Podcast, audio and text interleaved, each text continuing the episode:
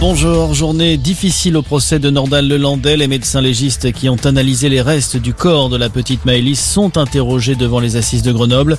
Un moment douloureux pour la famille de la petite fille, mais crucial pour connaître euh, la vérité alors que plusieurs zones d'ombre planent encore autour des circonstances du décès de la fillette.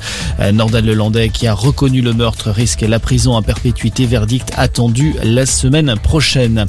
Dans l'actualité également, Emmanuel Macron est à Belfort cet après-midi. Déplacement du président de la République pour présenter un nouveau plan pour le nucléaire et dévoiler la stratégie énergétique de la France de 2030.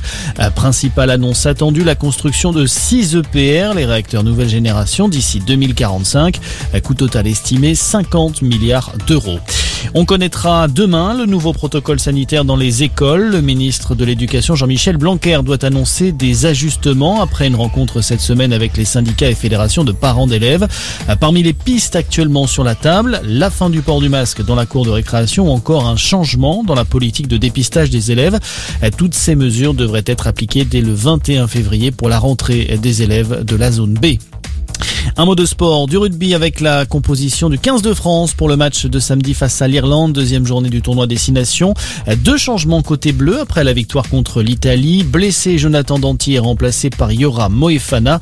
François Cross retrouve quant à lui une place de titulaire. On termine avec cette découverte archéologique sans précédent, une découverte qui bouleverse l'histoire de l'humanité.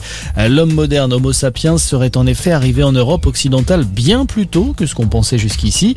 Sa présence remontait à 45 000 ans. Elle serait en réalité de 54 000 ans. C'est ce que révèle une étude publiée à partir de recherches menées dans la grotte Mandrin au sud de Montélimar dans la Drôme. Voilà pour l'essentiel de l'actualité. C'est la fin de cette édition. Très bonne journée à tous.